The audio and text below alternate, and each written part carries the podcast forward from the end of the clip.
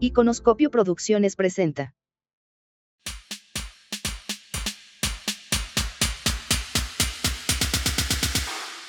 Hola, ¿cómo están? A todos los amigos de Entrementes. Ya regresamos al set, ya lo extrañaba.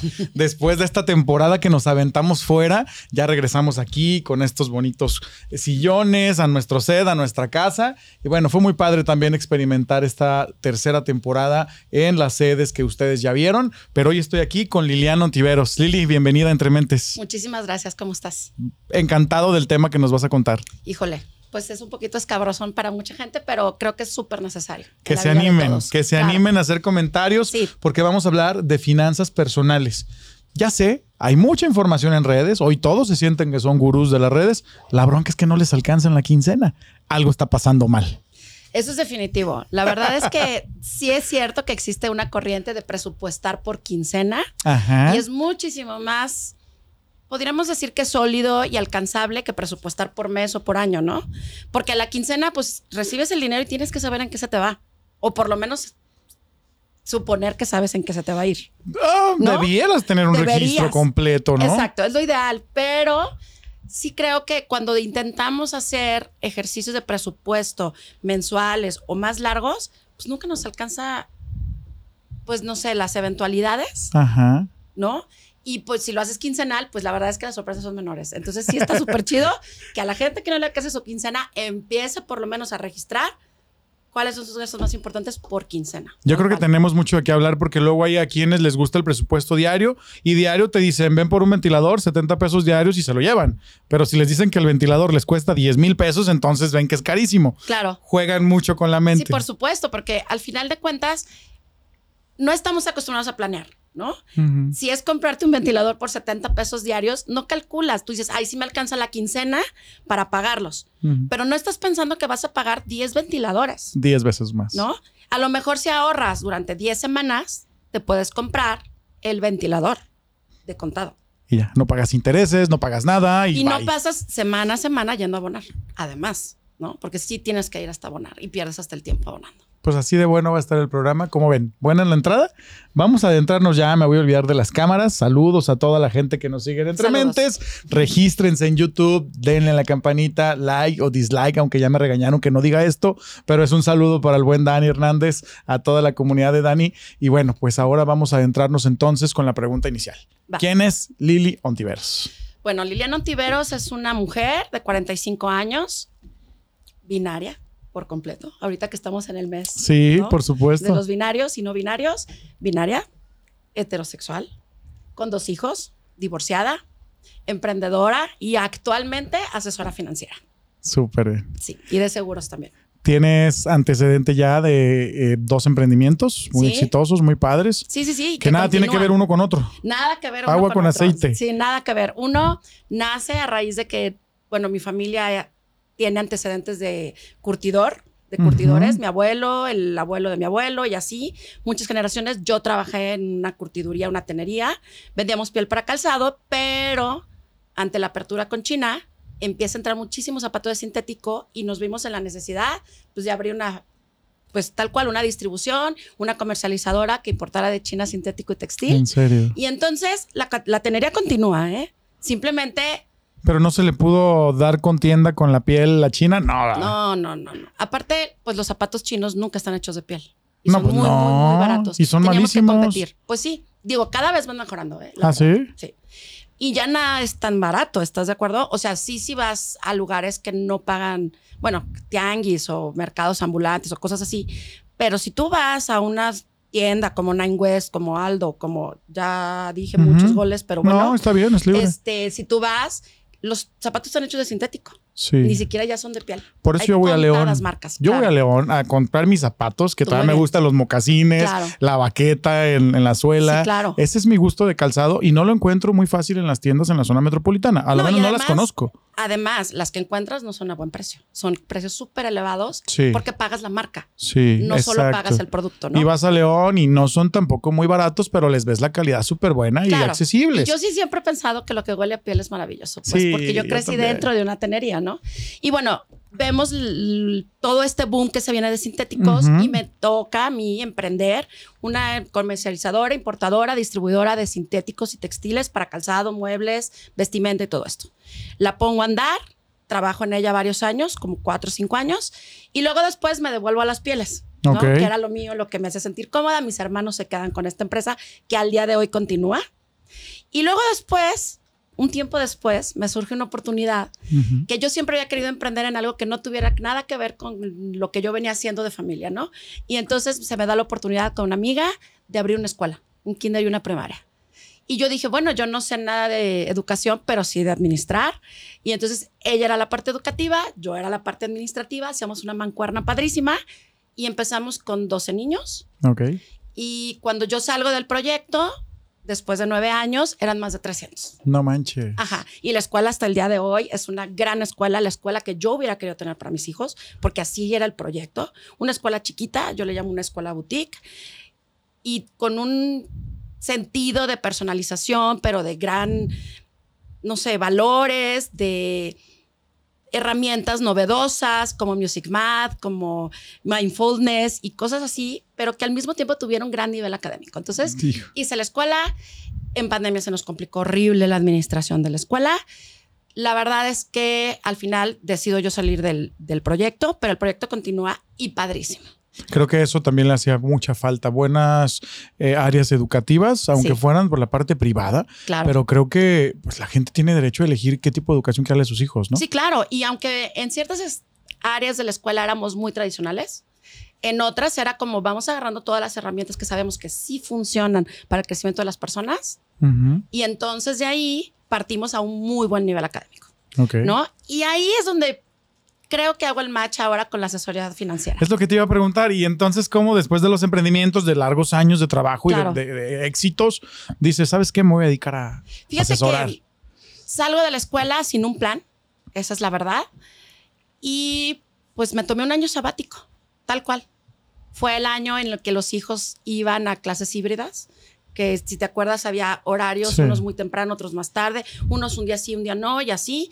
Y entonces dije, bueno, me voy a dedicar este año a ver qué nos depara la vida. Este, y en el mientras, a buscar qué hacer, ¿no? Y me, me di cuenta después de terapias y de muchas cosas, porque caí en una gran depresión Sí, después de dejar la por escuela y todo. supuesto. Este, me di cuenta que lo que más me gusta hacer en la vida es impactar en la gente. En la escuela yo no daba las clases, obviamente, pero sí era la directora y yo era la que organizaba los eventos y yo era la que mal que bien decidía ciertas cosas junto con mi socia, obviamente. Claro. Este, y lo que más me gusta es impactar en la vida de la gente. Y eso nunca lo había hecho en mi otro emprendimiento. Cuando trabajaba en el área del curtido o de los sintéticos, pues me encantaba la parte de la moda y planear y ver tendencias, colores, este, diseños, este, no sé, texturas, grabados. Pero cuando impactas la vida de alguien, No, pues ya te cambia la vida No, bueno, tuya también. ya, no Sí, puedes dar para atrás. ¿no? Y yo no soy maestra. Soy contadora de, de licenciatura en contaduría y finanzas. Y entonces dije, bueno, yo soy buena para administrar, ¿no? Lo he hecho bien. ¿Cómo le hago ahora para decirle a la gente cómo hacerlo? Y entonces decido dedicarme a dar asesorías financieras. Y te das una nueva etapa de vida. Pero completita, totalmente fuera de mi área de confort, Ajá. ¿no? Nunca había estado en el área de ventas. Te voy a preguntar estado- algo. Sí. Cuando uno quiere compartir algo que en tu vida ha tenido éxito, que es tu caso, pero luego dices, me voy a poner a dar asesorías. Yo siempre he pensado que para llegar al nivel de dar asesorías, tú debes de estar muy seguro de ti mismo y de que puedes compartir o haber tenido una gran trayectoria. Claro. ¿Cómo Sí. lo definiste tú, Pues animarte? mira, primero, cuando, cuando decidí que sí quería impactar en la vida de la gente, sí o sí, tú sabes que cuando, no sé si son diosidencias, el universo, lo que tú quieras creer, ¿no? Pero te llega, sí. ¿no? De alguna forma. Sí, sí, sí. Entonces, un amigo me invita al área de los seguros, ¿no? Y yo le decía, no, no hay forma. Yo no me voy a dedicar a vender seguros nunca jamás en mi vida. Casi lo seguro se volvió como el no a los multiniveles. Ándale. ¿Verdad? O sea, nadie quiere ser agente de seguros. Es como, yo le decía, es como las tarjetas de crédito que te hablan ofrecer, ¿no? Ya tengo, no lo necesito, es caro ¿O tienes una mala experiencia? o tienes una mala experiencia, Ajá. ¿no? Y entonces, este amigo me dice, ajá, sí es trabajar con seguros, pero de un- en un enfoque totalmente diferente, me dice. Esto se llama asesorar personas y mejorarles la vida. Y yo dije, "Mm, suena bien chido, pero no estoy tan convencida. Es el título de la capacitación. Exacto. y entonces, pues más bien, sí, sí soy agente de seguros. Ok. Sí soy. Eso es lo que me da de comer, de hecho. Wow. Este, pero creo que lejos de la asesoría de seguros o la venta de un seguro, la parte que más me apasiona es la de te asesoro financieramente y aunque no me compres un seguro, dame chance de cambiarte la vida. Tal Ya, cual. Ya. Dame chance de ayudarte. Y ahí es donde digo, claro, esto es lo que sí más me encanta. Decirte en base a lo que tú necesitas, en dónde estás parado, decirte, oye, estás parado aquí. ¿A dónde quieres llegar? Acá. Ok. ¿Cómo le vamos a hacer? ¿Y qué estás dispuesto a hacer? Exacto. Claro, a Porque- sacrificar. Siempre tenemos que encontrar el qué y luego después el para El- qué. ¿Y el cómo? Exacto. Claro. El cómo es mucho más sencillo ¿Ah, sí? Que el qué y el para qué. Ok. ¿no? De hecho, hay una plática que tengo pendiente con las mujeres empoderadas. Que les mandamos un saludo. Saludísimos a, A las mujeres Gina y a empoderadas, todas las Bere y a mujeres. todas las mujeres empoderadas del mundo, porque son en muchos países. Sí. Este, en donde hablamos de la relación que tienen nuestras emociones con nuestras finanzas, ¿no? El hecho de que cuando tú encuentras para qué quieres tener un ahorro o comprarte una casa, para qué quieres viajar, para qué quieres un coche. O sea, obviamente nadie nunca jamás en su vida dice, quiero tener un seguro de vida. Nadie dice, quiero tener una segubeca. Nadie lo dice así. Pero es muy funcional. Ya sé, pero si ser- piensas en que le quieres dar la mejor educación a tus Sí, hijos, por, ejemplo. Ah, ok. ¿No? Ok.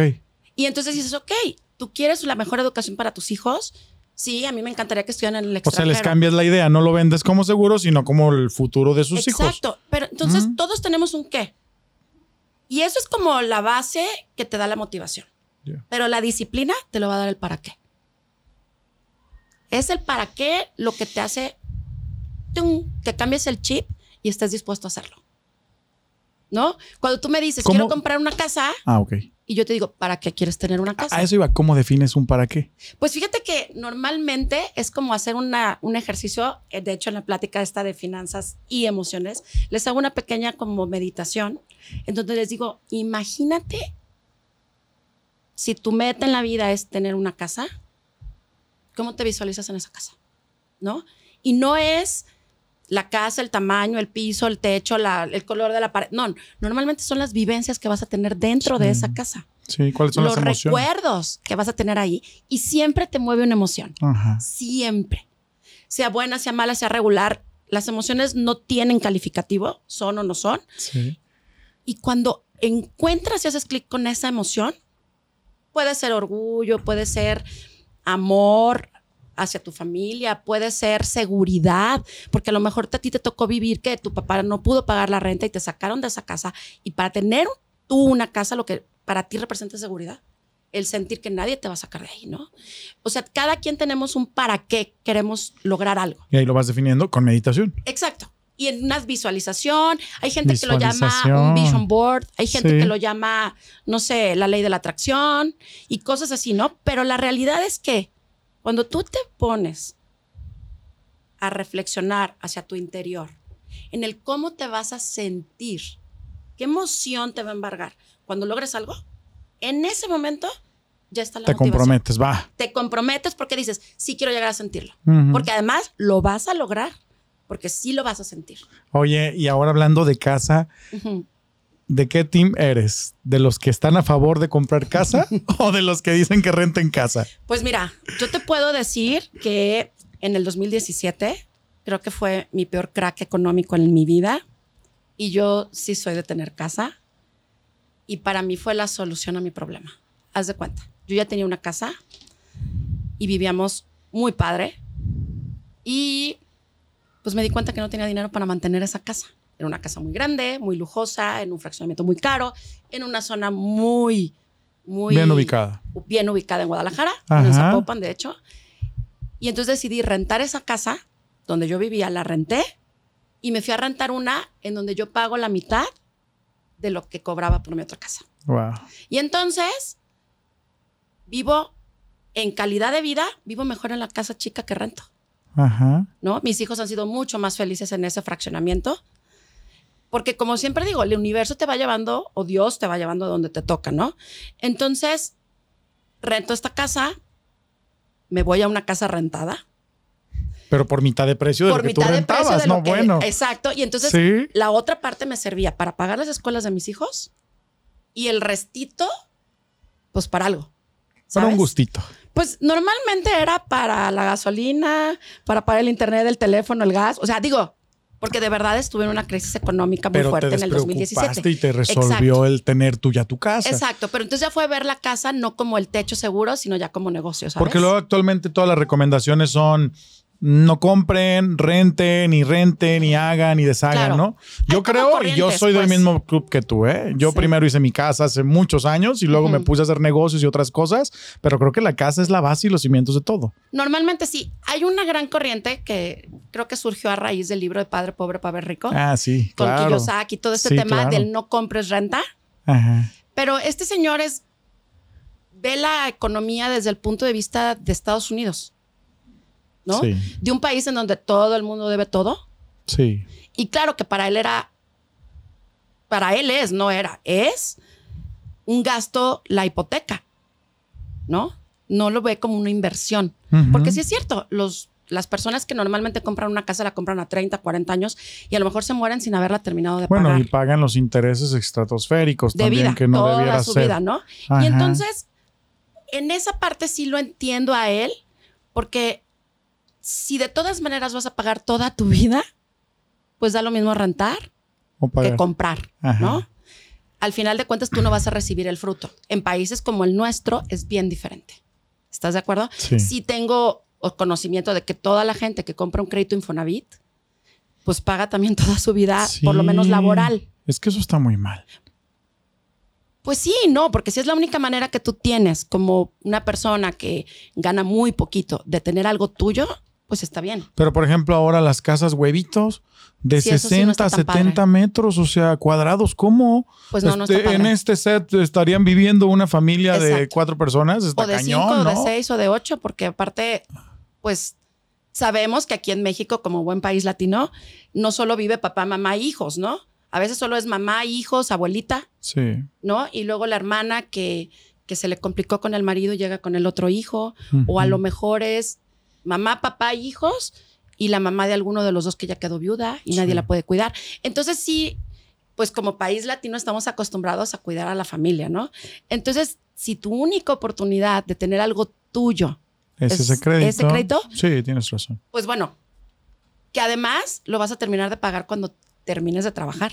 Sí, cuando te jubiles. Pero está padrísimo porque entonces ya no te preocupas de una renta posterior a que te jubiles. Si nunca compraste nada en un país como México, Es que yo estoy en contra de pagar intereses. yo sé, pues O a sea, nadie nos gusta. Dices, oye, abonas 10 mil pesos y ves que 7 mil son intereses y 2 mil 400 van al capital. Está cañón, y luego ¿no? te cobran un seguro de vida. Ajá. Porque también los, las- los créditos hipotecarios incluyen un seguro de vida, Eh, sí, claro. que es Sí, claro. obligatorio, Sí, porque claro. ese no te lo puedes brincar con las, con las hipotecarias, ¿no? Entonces ahí es donde sí creo que tendríamos que planear. ¿Qué se tiene que hacer? Es lo ideal. Mira, ¿Cómo? ¿Quién, quién lo hace? ¿Cuándo lo haces? ¿Cuándo debes hacerlo? híjole, pues mira, hay muchas corrientes, ¿no? Ajá. Pero yo sí creo que los ahorros son como, como, imagínate que vas a construir una casa, ¿va? Y entonces, pues la construcción de la casa, la que sea, debe de llevar ciertos pasos, ¿no? Por supuesto. Entre mejor empieces o más pronto empieces, pues mejor, ¿no? O sea, si a mí me preguntas cuándo deberíamos empezar a ahorrar, pues cuando empieces a tener tu primer trabajo. Así sea de medio tiempo, así sea de tiempo completo, así haya sido mientras estudiabas, así haya sido en vacaciones. Casi siempre aquí en México mucha gente empezamos a trabajar súper chavos. Sí. Los veranos, las navidades, este, las vacaciones de Semana Santa, Pascua, ¿no? Y otros muchos tienen que trabajar mientras estudian para pagar sus estudios. U otros no estudian por U trabajar. otros no estudian porque necesitan trabajar sí, o Sí. sí, ¿no? Lo ideal es que así ganes 10 pesos, ahorres uno. ¿No? 10%. Lo ideal sería el 20, El 20. pero entendemos que la mayor parte de nosotros empezamos a trabajar por necesidad. O sea, no lo hacemos por gusto, no lo hacemos por hobby, no lo hacemos, pues a ver qué se- de qué se trata trabajar, ¿no? Sí, bueno, es que puedes decir, oye, no tengo nada que hacer, ¿qué Sí. será bueno hacer? Ay, bueno, me voy a poner a trabajar. Creo que un sector muy pequeño de la población podría hacer eso. Sí. A veces empiezas a trabajar porque te castigaron, porque sacaste malas calificaciones en la preparatoria o porque no Porque te, te, quitaron la tarjeta o bueno. Ve tú a saber. Pero lo ideal es que empieces a ahorrar a partir de que empieces a trabajar, ¿no? Siempre decimos, ay, cuando nos daban nuestros domingos habríamos que ahorrar. Sí, y tenemos el concepto de voy a ahorrar para comprarme el, cochecito, la muñeca. Este, ahora ya son los iPhones, ahora son Los los, iPods, la- los AirPods, los iPads, las computadoras, las tabletas, ¿no? Pero ahí es ahorrar para gastar cuando estás chavito, Sí, ¿no? sí. Porque aparte, pues no tenemos ni el conocimiento ni la madurez para saber que en un futuro lo vamos a necesitar. Pero si empiezas a trabajar a los 18 o a los 20 o a los 30, si eres súper afortunado, pues a partir de tu primer trabajo deberías de empezar a planear y ahorrar. Pero tienes toda la razón, me hace sentido. Conozco a muchos jóvenes que ahorran desde su primer trabajo, pero para llegar a comprarse la moto. Claro, y eso o es para ahorrar llegar para, a gas- para comprarse el carro. O para irse de viaje. Y, o para irse de viaje, porque bueno, pues esta vida hay que disfrutarla, ¿verdad? Solo hay una y si mañana me muero, Ya sé. ¿qué es lo que dicen? ¿Qué onda con eso? O sea, te vas de boca y te gastas todo lo que ganas por disfrutar las experiencias que la vida hoy nos da, o reservas y vas construyendo un patrimonio y un futuro que luego te dicen, cuando te mueras no te vas a llevar nada. Claro, pero hay gente, bueno, yo he escuchado personas muy sabias que dicen que la gente se muere dos veces. A ver, dime eso. La primera vez es cuando terminas de respirar. La- el último suspiro, pues ahí te mueres por primera vez. Y la segunda vez es cuando la última persona se olvida de ti. Wow, no había Coco, escuchado eso. Sí, Y entonces también te tienes que poner a pensar qué tipo de legado dejas, sí. ¿no? A tus hijos, a tus nietos. O bueno, si decides no tener hijos, pues a tus perros o a quien tú decidas, pues, ¿no? Porque ahora ya muchísimas parejas, personas deciden no tener hijos y se vale. Sí. ¿sabes? Pero aún así, el legado que dejas, pues es parte, digamos que puede ser parte afectivo, parte emocional, pero también lo ideal es que dejaras una parte financiera para quien siga después de ti, ¿no? Sí. Sobre todo si eres papá. ¿no? Que vayas consolidando cada paso, Exacto. cada etapa de tu vida, Claro. ¿no? Imagínate qué padre que pudiera decir tu nieto algún día, mi abuelo me pagó la universidad, aunque el abuelo ya no esté. ¿Sabes? Pensó tanto en mí, me quería tanto, Que que hizo dejó el dinero por mí en el suficiente para que yo estudiara la universidad.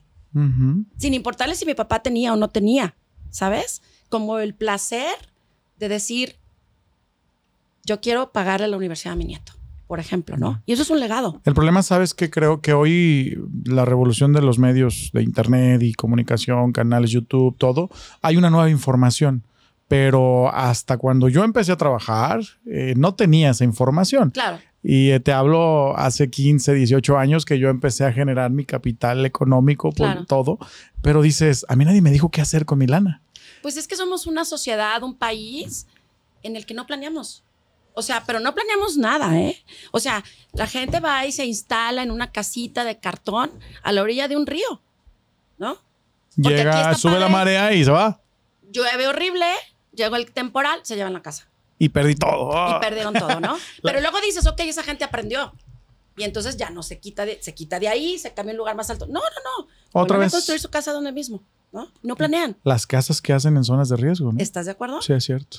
O lo hacen en la falda de la montaña, Ajá. donde puede haber un deslave, o lo hacen a la orilla del mar, porque es donde está virgen. Y entonces dices, ok, ¿cuántas veces te tiene que pasar que acaben con todo lo que tienes para, para empezar a pensar que a lo mejor no lo estás haciendo de la manera adecuada? Pero ¿no crees que esto podría ser ya desde la educación? Ah, por supuesto. Primaria, secundaria, preparatoria, educación financiera, por la Secretaría de Educación Pública, por las escuelas públicas y privadas. Mira, me vas a decir que soy fifí, neoliberal, conservadora, lo que me digas.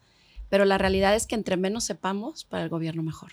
No somos muy diferentes, me identifico contigo. La verdad. en algunas de ellas. Entre menos Pero sepamos, es no, mejor. es que no está bien. No, no, no, no, no, nunca está bien. Al final de cuentas, yo sí creo que tu educación financiera empieza cuando tú te das cuenta no, que pues, no planear te cuesta. Pero te das cuenta ya cuando tienes 50 años, ¿ya para qué? Ah, no, bueno, pero es que el- yo sí creo que con este mundo tan cambiante y tal te das cuenta mucho antes. ¿eh? Pero es que ahora, ¿cuánto te gusta Sí. que tiene la revolución de Internet? ¿Cuánto tiene? ¿15 años? Más o menos, Pues sí, Sí. pero alguien que se dio cuenta 15 años atrás, ahorita tiene 40. claro. O no, sea, y los de 40 se sienten invencibles, pregúntame. ¿no? Y, te, y- sentimos y invencibles. te diste cuenta 15 años atrás, digo, muchos ejemplos que es a través de ahí donde hoy Claro. sí sobra información. Le metes aquí finanzas y bueno, No, bueno, llueve, ¿no? lo que quieras. Y luego te dicen, métele a CETES, métele aquí, métele allá, vete a las no sé, inversiones financieras y ahora compra los bitcoins y ahora vete aquí, vete acá. Pero la realidad es que Las todo eso no es planear. Al final de cuentas, eso es decir, tengo 10 pesos, los voy a meter aquí para que me den 5. Pues eso no va a suceder nunca. Yo tengo un dicho que digo, si algo es demasiado bueno para ser verdad, es mentira. Tal cual. Ay, tengo, Nadie te va a regalar dinero por respirar. tengo un amigo que nos tocó una mala experiencia de esas. Era Es muy que- bueno para ser verdad y caímos los dos. Ahí le mando Claro. saludos. Saludos al amigo Que me llevó que, y que me enamoró. lo convenció, porque sí, al principio los rendimientos son extraordinarios y después tú. Dos, me- dos meses nos dieron rendimientos y los demás se desaparecieron. Ajá, sí, sí, Sí, pasa. claro. Sí, cuando algo es demasiado bueno para ser verdad es mentira. Y eso es lo que nos pasa ahora. Queremos todo instantáneo. Sí. Gracias a los clics, ¿no? Sí. Porque ya ahora todo está a un clic de distancia en tu teléfono, hasta en tu reloj, en tu computadora. Encuentras todo de manera instantánea. Y todo el tiempo estás recibiendo impulsos positivos hacia ti. Entonces no tienes tolerancia ni a la frustración, no tienes paciencia y no estás dispuesto a invertir tiempo y disciplina a nada. Sí, es cierto. ¿no? Entonces, fíjate cómo nuestros abuelos, nuestros papás, muchos, los, los que yo les llamo los baby boomers, ellos fueron gente que se forjó trabajando y ahorrando. Las grandes empresas de, de México se hicieron casi todas gracias a los baby boomers. O sea, Carlos Slim es un baby boomer, este, los Servige, o sea, Salinas Pliego. Salinas Pliego, son baby boomers porque eran gente que sabía que a base de disciplina y constancia iban a construir cosas grandes. ¿No? Ahora ya no estamos acostumbrados a eso, todo lo queremos instantáneo. Pero es que bueno, también son otros tiempos, Claro, otras generaciones. claro. No era más fácil antes, pero No, sí no, había no. menos competencia. Sí, por supuesto. Sí, el negocio del- de la piel y de tantas cosas podía generar Aparte patrimonio, éramos podías un comprar. cerrado, ¿estás de acuerdo? Sí. O sea, no importábamos, no exportábamos, pero se consumía lo que producía el país, bueno, malo o regular, era lo que se consumía. Ayer escuchábamos a estos eh, stand-up, que ya sabes, ponen el micrófono. Fuimos ahí el equipo de Iconoscopio Ajá. y decía alguien, ¿cómo está toda la generación que no tiene casa, carro y no tiene dónde caer muerto, no? Exacto. Y Y que dices, aparte no, te va a tener, no tiene hijos que lo mantengan cuando esté viejito. Y todos levantaron mano, ¿eh? ah, claro, por supuesto. O sea, identificados, que es lo Ya peor, sé. ¿no? Y es que sabes qué pasa, que eso sí también malo viene de nuestros abuelos, de nuestros papás, que éramos familias súper grandes, ¿no? Eran familias súper grandes. Entonces, entre 10 hijos, 15 hijos, algunos salía bueno. Y los papás envejecían y hacían una vaquita y a lo mejor entre dos o tres los mantenían, uno lo cuidaba, el otro le pagaba el agua y el gas y así. Y entonces pues se juntaba, ¿no? Y entre Sí. todos los viejitos pues Salía. salían. Pero ahora tenemos un hijo, dos hijos máximo, o no tenemos. Y entonces, ¿quién nos va a mantener? El gobierno queda clarísimo. ¿Cómo no? ¿eh? Pues no, ves que nos da, les da cuánto? Ay, bueno, sus 3.500, 3.500 3.800 al bimestrales. Ya con eso la gente está ahí Claro, por hipnotizada y feliz. Feliz. Porque bueno, Sí, si no tienes para comer, sí hace la diferencia. ¿eh? eso sí, Eso es definitivo. eso sí. Si no tienes para comer mañana, eso hace la diferencia. Pero tampoco te sirven. no, no, no te está enseñando nada bueno. Nada. Pero de eso se vale. Pues La los ignorancia de la que hablabas, general, de que no sepan ajá, qué hacer con no ello. Y no saben cuánto cuesta. O sea, ellos no, o sea, el país no paga 3.800 pesos. No, no, no. no el no. país paga muchos ceros más por esas Claro, lanas, y ¿no? los paga súper poquita gente. ¿Estás de acuerdo? Que creo que el otro día estaba escuchando, no me acuerdo si alguien que hablaba sobre, sobre la recaudación en el SAT. Y decía que el 9% de las empresas pagan el 78% de los impuestos del país. 9%. Ajá, el 9% de las empresas El de todo el 91 país. no la. Ajá. El 91 pagamos el otro Ahí le abona poquito. Ajá, ¿por qué? Pues porque en este último trienio, cuatrienio, se han dedicado a recaudar a, los gran- a las grandes empresas, pero lo que ha sucedido es que todo el comercio informal está creciendo así como uff, y cada vez pagan menos. ¿no? Y entonces recaudan más, sí, pero a los mismos. ¿No? A los mismos, Los a los impuestos poquitos más altos a los que ya Claro, están bien. A los que ya pagan. Entonces, a los pocos, pues no sé, este, empresas que tienen cautivas, cada vez les cobran más. Pero no están preocupándose por aumentar la base fiscal, ¿no? Y fíjate cómo hasta eso, pues, no nos ayuda a planear. ¿no? Porque hasta para pagar tus impuestos anuales tienes que planear. ser, ¿sí? ¿Cómo se hace una buena planeación financiera? Pues mira, es como, yo digo que es como construir una casa, ¿no? ¿Te acuerdas cuando dibujamos las casitas esas de palito, palito y techito y así? Sí, ventanita y ajá. Ajá, y las ventanitas, la puertita. Bueno, Yo siempre le ponía árboles y flores.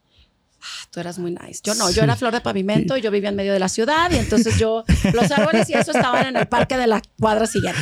¿no? Pero bueno, normalmente nosotros primero, primero, primero tendríamos que poner en cualquier casa, así pones una rayita que es el piso, ¿no? Siempre, porque las casas nunca son voladoras más que las de OP. Pero bueno, así y sí o sí tienes que tener cimientos. Esos cimientos, ¿cuáles vendrían a ser? Uno, yo te podría decir, porque soy agente de seguros, tener un seguro de gastos médicos mayores, ¿no? Pero si no lo tienes, pues tener IMSS, ¿no? ¿Por qué? Pues porque te vas a enfermar. Algún día, alguna vez, por más saludable que seas y seas la persona como Superman, que nunca le pasa nada, pues a lo mejor te accidentas, a lo mejor te caíste, a lo mejor jugando fútbol te dieron una patada. O sea, Algo pasa. sí o sí, algo te va a suceder Y en si la no es vida. a ti, es a un familiar directo. ¿no? A tu hijo, a tu hermano, a tu papá, a tu esposa, a tu quien sea, ¿no?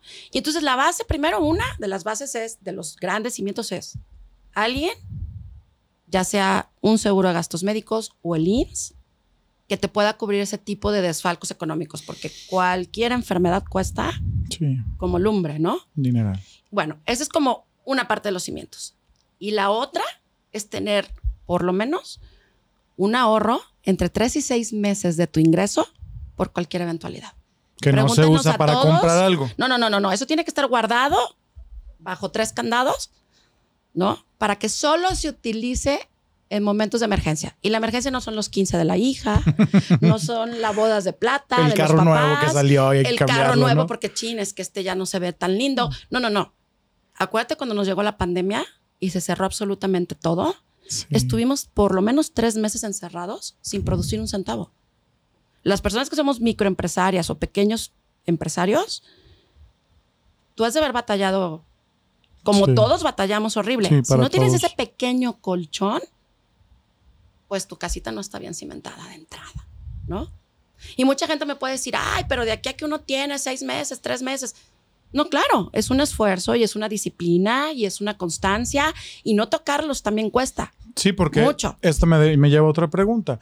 Tienes seis meses de tu sueldo guardado y sale una oportunidad de negocio. Eso no se toca. ¿Qué haces ahí? Eso es aparte. no la tocas. No la deberías de tocar. es una buena oportunidad de inversión y se va a No lo deberías de multiplicar tocar. y bla, bla. Porque uno para invertir debería de invertir, pues, lo que te sobra, ¿no? Ese fondo no se toca. No debería de y si no tienes el extra para invertir, Mejor espérate la un dejas poquito. correr. Exacto. Mejor espérate un poquito y entonces ya te pones otra meta más. Voy a ahorrar para cuando se me vuelva a presentar otra oportunidad, no dejarla pasar. Pero imagínate la tranquilidad que te pueda dar tener entre tres y seis meses de sueldo guardado. ¿No? Si mañana te dicen, oye, bye, de la empresa donde trabajas, o imagínate que el día de mañana tú tienes una empresa con un socio y tu socio te dice, bye. ¿No? Te dice, ya no quiero ser tu socio. Debes de tener por lo menos el dinero o para comprarle su parte, o bien para tú decir, ok, va, y en lo que te pagan, vivir de algo, porque no tienes qué más hacer, Sí. ¿no? O nos cierran por pandemia y por lo menos los tres primeros meses tú no vas a llorar y de pensar qué voy a comer mañana. Y que no sabíamos cuánto iba a pasar. Además. Si era un mes o un año. Y fueron Exacto, dos. porque pues fueron dos. Ajá. Pero así, s- del terror fueron seis meses. ¿no? En donde nadie podíamos salir y no había muchísimos negocios abiertos. ¿Y cuántos negocios no quebraron? En los primeros seis meses del COVID. Entonces, lo ideal es sí o sí que los cimientos de tu casa sean seguro de gastos médicos o IMSS y entre tres y seis Tu meses. fondo de de ahorro. Ok. O de tus gastos, por lo menos, ¿no? Básicos de tu casa, ok. por lo menos. Y después de eso. Y luego ya después de eso, pues viene el piso parejo, ¿no? Para todos, debería de ser. Y entonces empieza a construir. Y dices, bueno, a lo mejor quiero tener una casa, a lo mejor ya tengo una casa, pero quiero otra casa como negocio, o porque yo soy súper buen papá y quiero tenerle una casa a cada uno de mis hijos, no sé. Pero entonces te vas poniendo metas ya un poco más largas, ¿sabes? Y entonces ahí es donde viene ya la verdadera planeación financiera, porque eso de decirte tu seguro de gastos médicos y tu ahorro de tres a seis meses de tus gastos fijos por lo menos, eso no cuenta como planeación financiera. Eso debería ser sí o sí. O sea, ahí todavía no estoy planeando. Ahí no estás planeando Oh, nada, porque eso es lo que por lo menos deberías de tener. Son tus cimientos, ¿no? ¿Qué sigue después? Pues yo te podría decir que debería de seguir un seguro de vida, ¿no? Que en los seguros de vida, bueno, hay muchos estilos, muchos tipos, unos son totales, unos son temporales, unos son ordinarios de vida, otros, o sea, hay muchos estilos. Pero algo que si tú llegaras a faltar o ya no pudieras producir, Entra el seguro. entra el seguro. Sí. Como el del coche, Sí, ¿no? sí, sí. que dices, mil gente anda en la calle sin seguro de su coche. Y yo siempre digo, por lo menos deberías de tener responsabilidad civil y daños a terceros. Sí, por supuesto. Porque tú decides qué hacer con tu coche. Pero qué hacer con el coche del de enfrente, eso no está padre. Te dejan la bronca. Exacto. Porque bueno, les recogen el coche, lo guardan. Ay, cuando le cobremos, te pagamos. Ajá. Y mientras, ¿qué hago yo con mi coche chocado? Exacto. Me pasó en diciembre. Así pasa. Sí. Y es, bueno, yo digo que es un poco irresponsable de Mucho. las personas andar en la calle sin un seguro de responsabilidad civil y daños a terceros. Ujú. Porque te digo, tú sabrás qué haces con tu patrimonio, pero no se vale dañar el patrimonio de alguien más y afectar en su patrimonio. Y es que la más. cultura luego no, no se tiene, ¿no? De los seguros, ni de vida, ni de coche, ni en Estados Unidos Mm. Ninguno. hasta el de casa ya es obligado, Todos. ¿no? Sí, claro. Ajá, claro. Y entonces dices, bueno, yo, Liliana, te diría, deberías de tener un seguro de vida, ¿no? Ajá. Nadie tenemos la vida comprada, nadie nos puede asegurar que mañana vamos a ser productivos, ¿no? Y bueno, deberíamos de pensar en las personas importantes en nuestra vida. Y además, que si tú llegaras por un decir, Dios, eh, mira, tocamos madera, de todas las maderas que, que existen, nunca tuvieras que necesitar de que te cuidaran porque eres dependiente, porque tuviste una discapacidad total y permanente en algún momento de tu vida, ¿no? Entonces, decir, oye, pues estoy asegurado de vida y hay ciertas, o sea, todos los seguros de vida tienen ciertas coberturas extras como esa de invalidez total y permanente. Y entonces dices, oye, pues estoy asegurado por 10 pesos. Ah, bueno, si yo ya no puedo producir, no es lo mismo llegar a casa de tus papás otra vez o que le llegues a tu esposa o a tus hijos o a tus hermanos o a quien al vecino, a quien sea, a quien más confianza le tengas y le digas, "¿Me cuidas?" Ajá. con cero pesos en la bolsa, a "¿Me cuidas?" Y con está- todo el está dinero que va a costar ¿no? mantenerte. No es lo mismo. Ahí es donde, a donde quieren bien al tío o no lo quieren. Exacto. O donde la mamá y el papá no tienen problemas con los Sí. otros hijos porque te ayudan a ti, Sí, es ¿sabes? cierto. O sea, la verdad es que eso debería de ser así como, híjole, ahí empezamos con la planeación Una financiera, planeación. Ok. ¿sabes? ¿Qué más? Bueno, pues tendríamos que pensar en metas a más corto plazo, ¿sabes? Por ejemplo, una casa, un coche, un viaje, un pero que lo pienses a un mediano a largo plazo, entre 3, 5, 10 años, ¿no? Porque ahorita eres productivo. Qué padre. Y a lo mejor dentro de 3, 5, 10 años te cae la oportunidad de tu vida de inversión deberías de tener algo. De hecho, fue bien chistoso, pero fíjate que yo la escuela, casualmente, la puse con un ahorro que hice 10 años. Y la oportunidad de la escuela me surgió al noveno año y medio. Y cuando estabas lista. Exacto. Sí. Entonces, estuvo padrísimo porque cuando me llega la oportunidad, oye, ¿cómo ves si hacemos una escuela? Yo ya tenía el dinero.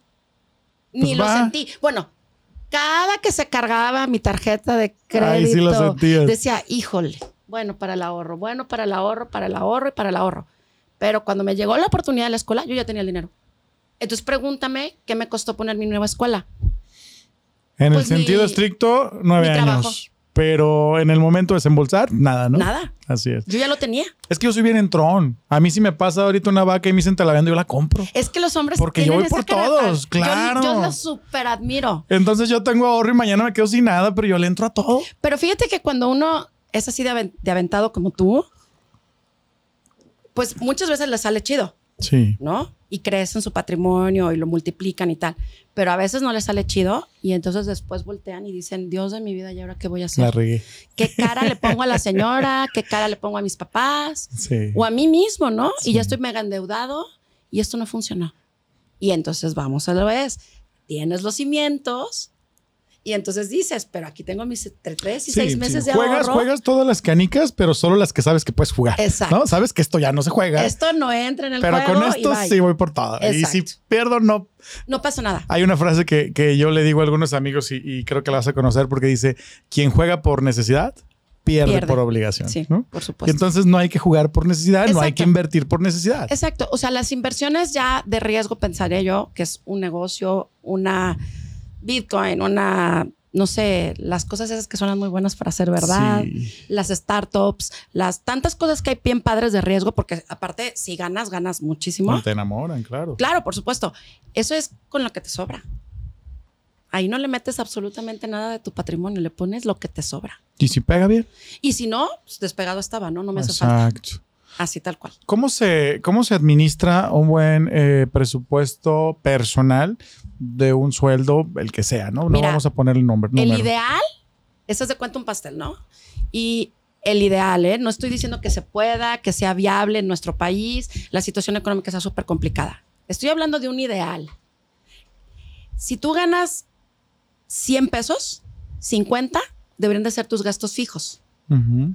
30 tus gastos variables y 20 debería ser tu ahorro. Sí o sí. Esa Ahora- es la manera más de- inteligente. Descríbenos el 50 y el 30. ¿Qué son los gastos fijos, gastos cuenta. variables para la gente que... Vamos pensando en la administración de tu casa, de ti. Los gastos fijos son si pagas renta o la hipoteca de tu casa, la luz, el agua, el teléfono, el internet, este, el gas, el súper, este, si tienes, ¿El concierto entra ahí o no? no, esos son variables. Mm. Esos son variables. Por eso no voy a conciertos. Ajá, Ah, no te alcanza. Así no, lo hago para que la gente lo pueda entender exacto, muy o bien sea, y pero no entra la, el ahorro para la fiesta de los 15 años de mi hija. ¿No? Eso no entra como gasto fijo. O sea, lo ideal es que tus gastos fijos sean el 50% de tu sueldo. Claro que en este país, en donde es muy difícil tener un buen sueldo, pues, aho- o sea, tus gastos fijos, lo ideal es que sean pues la mayor can- la menor cantidad que se pueda Sí, más de bien. tu sueldo, ¿no? Y luego vienen los gastos variables. ¿Cuáles son los gastos variables? Bueno, de entrada yo te podría decir, un gasto variable debería de ser, debería de ser tu seguro para el retiro o tu ahorro de tu plan para, Para tu retiro. retiro. Sí. ¿No? ¿Por qué? Porque sí o sí tienes que meterle una lanita, pero si puedes más, pues más. No. Porque sí o sí deberías de empezar a ahorrar desde que tienes tu primer chamba para tu retiro. ¿No? Y luego, ¿qué más? Bueno, el ahorro de las vacaciones, la fiesta, este, el, El viaje, concierto, el concierto, el coche. viaje. que- porque esos son los ahorros que haces para gastar. Sí. ¿Sabes? Porque finalmente vas a llegar a la meta y los vas a perder todos porque ya adquiriste algo más. El- la experiencia, el partido, el concierto, el viaje, el coche, eso debería de ser, ¿no? Y luego después, el 20% debería ser sí o sí ahorro. De ahorro. Y Ok. ahí viene, pues ya tu disciplina, tu motivación, tu todo, ¿no? Y tu personalidad, ¿no? Y la educación que trajiste en todo casa. tiene que ver. Y la emoción. O sea, ¿qué te mueve? Sí. Porque luego también yo me encuentro con gente que tiene mucha lana, pero son súper tacaños. Claro, Y de verdad van a es ser los más que- ricos del panteón. Entonces Sí. dices, hey, pues ¿para qué te sirve tanto si no tienes la capacidad ni de invitar un refresco, no? De, Claro. Ya ni de tomártelo tú, Y hombre. aparte nosotros como latinos lo vemos mal, ¿sabes? Yo sí. O sea, el decir, oye, este es el vato que más gana, el que más trae lana, el que más todo, y trae la peor carcancha, y trae los zapatos del terror. Y pudiera tener esto y esto y esto, Ajá, pero y no. no lo tiene. Pero es que también tenemos que pensar que para él las prioridades son otras. Pues, ¿y ¿cuáles? Pues a lo mejor ser Llenar el más rico del del dinero. panteón, Que, el- ¿no? También esa es una Qué padre, prioridad. ha de haber una competencia A ahí. lo mejor él piensa que esa es la manera en la que él va a ser feliz. Es que yo creo que la riqueza Acumulando. no solo es económica, pero lo que hagas en tu vida, creo que la mejor forma de, de vivir y de disfrutarlo es compartiéndolo. Por supuesto. Yo no, sentiría lo mismo tomarme este vaso de agua aquí en este mismo lugar, yo solo, a estar platicando contigo, disfruto el equipo, Claro. todo. Es un entorno que me hace sentir feliz. y A mí me gusta Y compartir. es parte de nuestro ser latino, ¿eh? De, de nuestro ser, este, pues sí, somos, los latinos somos más, cali- más Cálidos, solidarios, cálidos, somos de familia, de amigos, de todo esto, sí. ¿no? Y súmale los que somos medios paternalistas. Además, No, que nos bueno. andan dando por rescatar almas perdidas, pues bueno, ¿no? También. Ahí vamos aprendiendo en el camino, pero Exacto. mientras... Pero en el mientras uno, Eh, ha habido uno varios, samaritano. varios, así y está es. bien, ¿no? Está bien porque pues aprendes, Ajá. ¿no? Pero sí es cierto que deberíamos de ahorrar sí o sí.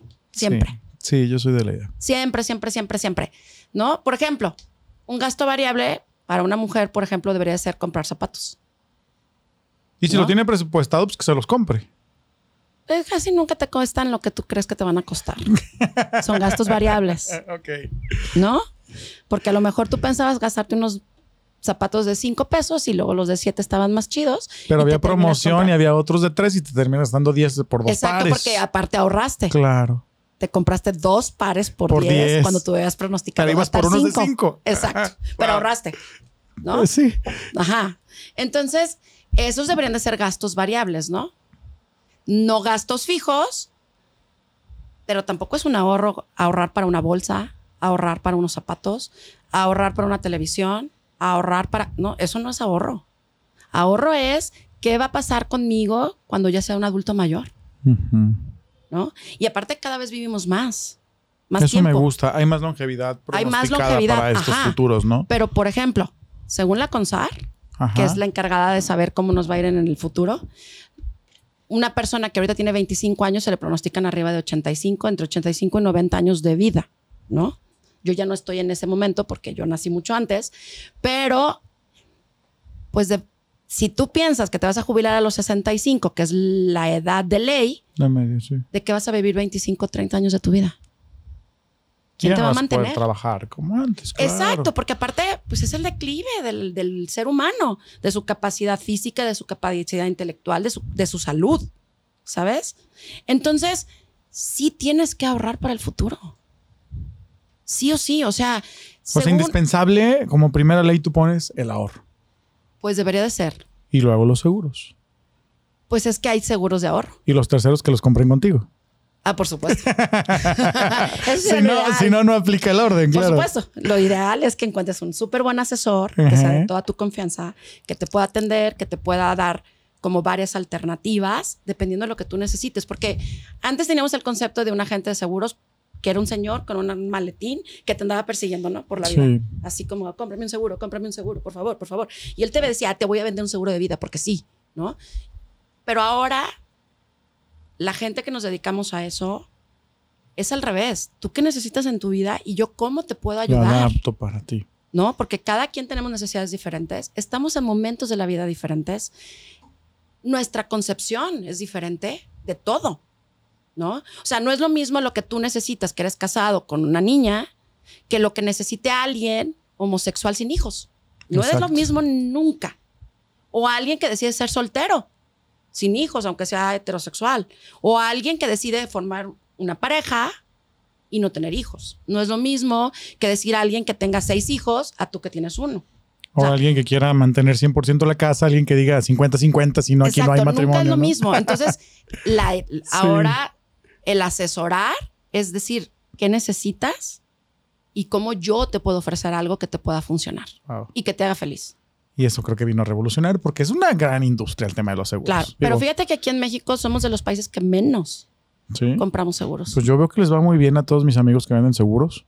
es y un, buen, veo es un que buen trabajo, pero es un buen son trabajo. unos grandes corporativos. Y son buenos trabajos justo por eso, porque cuesta muchísimo trabajo venderlos. Tienes porque razón. no los necesitas. Te, digo- te decía antes de empezar que los seguros son como las tarjetas de crédito que te ofrecen por teléfono. No, No los necesito, son caros, ya tengo y ahorita no me interesan, Ujú. ¿No? Que son todos los paros que ponemos para las tarjetas de crédito. Ay, no, y luego cómo hablan y hablan. Ajá, y hablan. te, y te insisten y te insisten. Ok. Ahora imagínate que te hablara yo 10 veces a ofrecerte seguros. Sería lo mismo lo que me Sí. dirías. Ya tengo, son caros, no los necesito, ¿no? Es como, ¿y para qué me sirven? O sea, no. Creo que hasta que uno hace uso de un seguro, entiende lo importante y lo valioso que es estar asegurado. O no estarlo. O no estarlo. Exacto. Sí. ¿no? Tengo un amigo que tardé, bueno, lo perseguí, de verdad, de verdad, de verdad, lo perseguí para que me, para que decidiera ahorrar para su futuro, ¿no? Ya 50 años, no tenía un peso ahorrado jamás, ¿no? Lleva una vida súper padre, próspera y tal, pero cero ahorros, ¿no? Lo convenzo, por fin, después de meses de perseguirlo, pero mira las ventajas, pero mira, mira, mira, mira, mira, mira. Y ándale tú que lo convenzo, me firma la póliza, me paga el seguro tres meses y al cuarto mes me dice, oye, me quedé sin trabajo. Y luego entonces voy a dejar de pagar el seguro, ¿no? Y lo entiendes. Y dices, por supuesto, ¿no? Claro que sus gastos fijos eran 120 mil pesos al mes y le invirtió 5 mil pesos mensuales. O sea, si me preguntas qué por- proporción de sus gastos era el seguro para el retiro, pues era Nada. nada. Sí. ¿Estás de acuerdo? Menos del 5% de Sí. su ingreso. Y entonces me dice, ¿sabes qué? Pues lo voy a dejar de pagar. Y yo, oye, pero mira, fíjate que 5 mil pesos no es tanto, este, ráscale, pero es, pero no, no, no, no, no, no, no. No. Él tenía un plan para su retiro y tenía la cobertura de, ¿Desempleo? no, de incapacidad Ok. total y permanente, ¿no? Pierde el seguro hace, no miento, dos meses. Y la semana, esta semana me avisaron que tuvo un accidente automovilístico. Se quedó dormido por el calor, por no sé. Se estampó contra un poste y parece que ya no va a volver a caminar. No manches. Y dices, híjole, si hubiera tenido un seguro de gastos, bueno, no de gastos, bueno, de gastos médicos sí tiene, afortunadamente, pero si hubiera conservado ese plan para su retiro, tenía la cobertura de incapacidad total y permanente. Y entonces ¿Qué le hubieran dado ahí en ese caso? ahí eran cuatro millones de pesos, lo que era su suma asegurada. Por 40 mil que pudo haber pagado el día del accidente, o menos. Menos, hubiera pagado 25 mil pesos Fíjate. y yo le hubiera dado cuatro millones de pesos al día de hoy, ¿no? Y dices, Toin, ¿no? No pagó 15 mil y ahora se perdió de 4 millones. Así. Un gran ejemplo ejemplificado en Tal la vida cual. real, ¿no? Tal cual en la vida real, ¿no? Wow. Así. Entonces a veces me dicen, Pagar oye, seguro, hay que pagar seguro. no, no, pues hay que planear. Hay que planear. O sea, porque hay miles de maneras de planear, comprar casas extras, hacer inversiones, este, diversificar, pues. O sea, no solo vivir de un sueldo, pues porque a veces nos quedamos sin trabajo. Puede pasar El en giro cualquier cambia, momento. se acaba. Se acaba. Oye, Liliana, tengo una pregunta antes de irnos porque el tiempo está volando. Va. Pero va esto enfocado a los hijos. Sí. ¿Cómo hablas de finanzas con los hijos? Híjole, pues primero el ejemplo, ¿no? Creo que es el ejemplo arrastra, ¿no? Si ellos ven que cuando llega una eventualidad, tú te estás quebrando los dedos y no duermes y caminas por las paredes y los techos pensando cómo le vas a hacer mañana, pues ese es un ejemplo de qué no se debe de hacer. Si ellos ven que tú eres una persona que tiene un colchón, que cuenta con algo de dónde echar mano, también lo van a aprender, ¿sabes? Ese es el primero.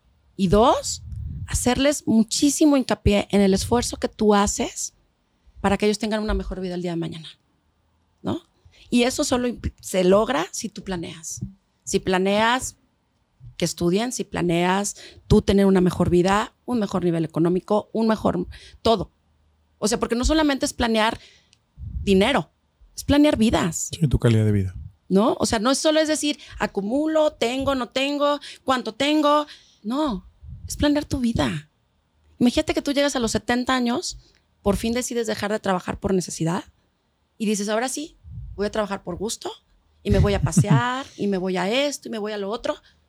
Y tus hijos te ven. Seguro lo van a querer replicar. Pero si ven que llegas a los 70 y lejos de poderte jubilar, ahora eres cerillito en un, en un supermercado o eres un viene-viene y además les estás pidiendo a ellos, yo te juro que también lo van a aprender. Y lo van a replicar. Lo van a replicar o se van a ir al otro extremo, ¿no? Pero entonces, el ejemplo arrastra y hacerlos conscientes siempre de que lo que tú haces es para tener una mejor vida. De acuerdo. Hablas del ejemplo. Claro, Pero hay momentos donde platicas, dialogas Claro, con por ellos, supuesto. les explicas, está pasando un momento difícil, Pero o ahora cómo- sí hay y qué quieren, o sea, ¿qué Exacto. haces ahí? Pues lo ideal es, bueno, yo siempre digo que es bueno el tema de darles un domingo, desde que ya empiezan a saber qué es el dinero y para qué sirve, y decirles, si te estoy dando 10 pesos, se vale que ahorita te gastes 5 y los otros 5 los guardes para algo que ansíes muchísimo, quieras muchísimo y no tengas.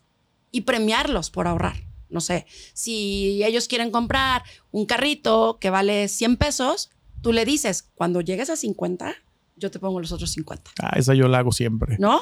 Y ellos dicen, oye, qué padre, porque aparte ahorrar tiene un beneficio. Súper tangible. Oye, y no los juntan y pues no se lo compro. Y no se lo compras y te lo ahorras, ¿no? Más fácil, Claro, ¿no? es más fácil. Y entonces dices, bueno, se vale que si te doy 100, 50 te los gastes y los otros 50 ahorralos. ¿Que ¿De qué tienes ganas de comprarte? No, pues quiero unos tenis, quiero un iPad, quiero un esto. Ok, va ahorrándolo y cuando juntes tanto, Sí. yo te lo completo. Porque ahorrar siempre, sí o sí, te va a dar un beneficio a la es un buen hábito. Exacto. Y entonces hablas de, de no entregarles el 100% de lo que quieren. Exacto. Que se enseñen a ganar, a ahorrar y a, hacerlo. y a disciplinarse y a ser pacientes y aparte a tolerar la frustración de no comprárselo en el instante, pero también a tolerar, aguantar vara para poder recibir algo después. Exacto. La- a, a tratar de quitar esta inmediatez, Exacto, ¿no? ¿no? Por algún lado, de alguna forma, porque así es la vida. A la larga, si planeaste, vas a recibir mil, mil frutos. Eh, ¿Qué es con lo- los ejemplos? eh, digo, no vamos a ventilar a ningún cliente, pero ¿con qué es lo que más frecuentemente te encuentras en el tema de finanzas personales? Pues que todo el mundo estamos súper endeudados y no sabemos cómo salir de las deudas. Y siempre necesitamos como un norte, una herramienta o algo que hay un chorro bien padres de cómo salir de deudas primero, ¿no? Porque la mayor parte de nosotros estamos endeudados siempre. O sea, pagamos las tarjetas, pues porque es el mínimo que puedes pagar o porque, ¿no? Para volver a gastárnoslo. O sea, no estás pensando, ah, ya voy a liquidar la tarjeta y ya terminé. No, no, no, pagas la tarjeta para volvértelo a gastar. Entonces, sí creo que lo que más me topo primero es que deben un chorro, Una deuda. ¿no? Y entonces, primero empezamos a trabajar con la parte de cómo le hacemos para no deber o deber inteligentemente. ¿Y qué consejos das para la deuda? Pues de Una entrada, asesoría gratuita aquí en el una podcast. ya la van a Pues mira, descargar. este, hay un método que a mí me encanta que se llama la bola de nieve. ¿Mm? en donde tú te sientas y en una hoja, con pluma en mano, lápiz en mano, empiezas a escribir. Y eso es una lista de todo lo que debes. Lo poquito, lo mucho, si le debes a tu papá, a tu tío, le debes al banco, le debes a la tarjeta de crédito, le debes a todo lo que, todo lo que debes, ¿no? Y esa es una lista totototota, ¿no? Cuando lo pones en, por escrito, lo dimensionas. No, y pues ahí está la bola de nieve. ahí, ¿no? Valo. ¿Sabes? Así como boom. Se te viene un monstruo encima y dices, ¿y ahora cómo le voy a hacer? Y entonces esta técnica de la bola de nieve dice que empiezas a pagar de lo más chico a lo más grande. De lo más chico. De lo más chico a lo más grande. ¿Por qué? Aunque Pues por- genere menos interés lo más pequeño. Pero en tu mente te estás quitando pendientes y eres más hábil para pensar cómo generar más dinero o cómo hacerlo rendir mejor.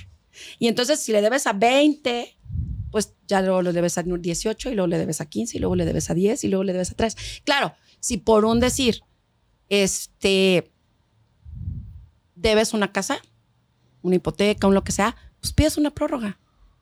Y durante seis meses no pagas, que pasa muchísimo. Y que te sirven para el- Porque esos seis meses que no pagaste la hipoteca de tu casa, uy, te quitaste todas las demás deudas, ¿no? O dices, híjole, la más grande es mi tarjeta de crédito, que me cobra un mundo de intereses. Negocias con la tarjeta de crédito, que te esperen unos meses, vas pagando todo lo, lo más chico, de lo más chico a lo más grande, y dejas la última deuda hasta el final. Y ya no se endroguen otra vez. Y ya, por, favor, no se endroguen otra vez. Si no, vuelve a bueno, sí, repetirse. endróguense comprando seguros. O sea, por favor. Eso sí, En es eso sí, deuda buena. endróguense, pero porque es, deuda es- buena. es una deuda tuya. Claro. De ti contigo para ti, para tu yo del futuro, ¿no? Ajá. O sea, sí véanlo como una deuda que te tienes contigo mismo para tu futuro. Bien, me gustó, me gustó. Yo tengo una frase de vida que desde muy chavito la he aplicado siempre. Y digo, si pasa por mi mente, pasa por mi vida y hasta hoy todo ha pasado por mi vida. Claro. Te la pregunto en tiempo futuro, ¿qué está pasando hoy por tu mente que quieras que pase mañana por tu vida? Híjole, yo lo que más quisiera que pasara mañana en mi vida, o sea, el día de mañana en mi vida y voltear hacia atrás y decir qué bien lo hice, es empoderar a tanta gente con su dinero, que nadie tuviera la necesidad de endeudarse solo porque sí. Eso quisiera lograr. Voltear hacia atrás y decir, híjole, ¿a cuánta gente ayudé? A que saliera de sus deudas y pueda vivir de manera libre financieramente. Eso es mi tirada. Esa es tu meta en esta nueva etapa En esta de vida. nueva etapa de vida, sí. Muchísimas gracias. No de qué. Recomendaciones finales, algún libro, algo que sigan, algún video, Fíjate que. algo que te guste. yo- bueno, de hecho, te conocí gracias a Mujeres Empoderadas. Sí, por supuesto. Hay una escritora que se llama Kumiko Love, que se llama, bueno, que es, claro, muy orientado a mujeres, ¿no? Evidentemente, hasta el libro es color como verde pastel, con florecitas rosas y así. De seguro para hombres debe de haber padre pobre, padre, rico y así. Pero bueno, esta Comícolo tiene un libro bien interesante, muy fácil, muy didáctico, muy todo, que se llama Mi dinero, mis reglas. Y a mí me parece un acercamiento a las finanzas personales padrísimo, muy fácil, digerible, sencillo, y que la verdad es que esta mujer ha generado como un gran revuelo en Estados Unidos. Tiene todo un proyecto que se llama The Budget Mom. Y, este, y habla de los presupuestos quincenales, por ejemplo, y, y tiene como varias herramientas bien padres para aplicarlas en tu día a día. Entonces, esa sería como una recomendación fácil, bonita, barata. Ok. Con Nicolov, mi dinero, mis reglas. Excelente. Pues muchas gracias. No, de qué. Liliana Antiveros, me encantó platicar contigo. Igual. Se nos fue el tiempo rapidísimo. Muchísimas gracias por invitarme, de verdad. Creo que vamos a tener que hacer más programas y luego ya nos vamos a enfocar en ciertos temas Claro, para poderlos desarrollar. por ¿no? supuesto, con muchísimo gusto. Regálanos aquí a la cámara tus redes sociales y dónde Mis te redes encuentran. sociales, bueno, es Lilian Tiveros, ¿no?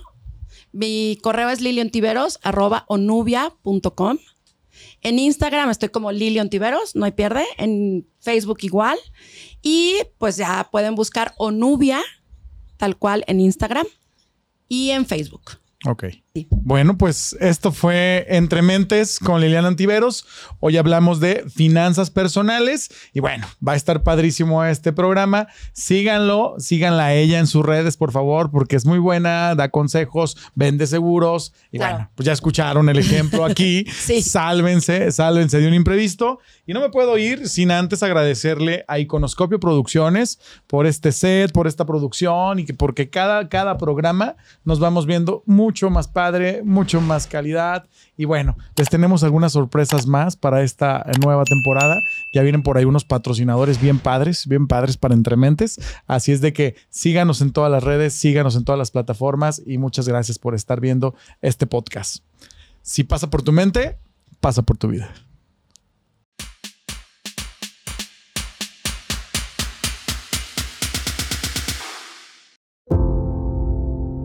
Iconoscopio Producciones presentó.